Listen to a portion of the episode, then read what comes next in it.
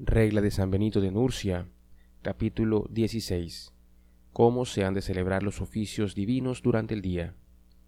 Dice el profeta, siete veces al día te alabé.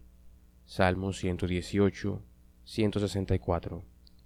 Nosotros observaremos este sagrado número septenario si cumplimos los oficios de nuestro servicio en laudes, prima, tercia, sexta, nona, vísperas y completas, porque de estas horas del día se dijo, siete veces al día te alabé.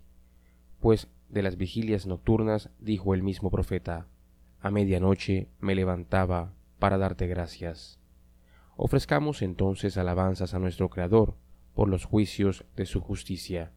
En estos tiempos, esto es, en laudes, prima, tercia, sexta, nona, vísperas y completas, y levantémonos por la noche para darle gracias.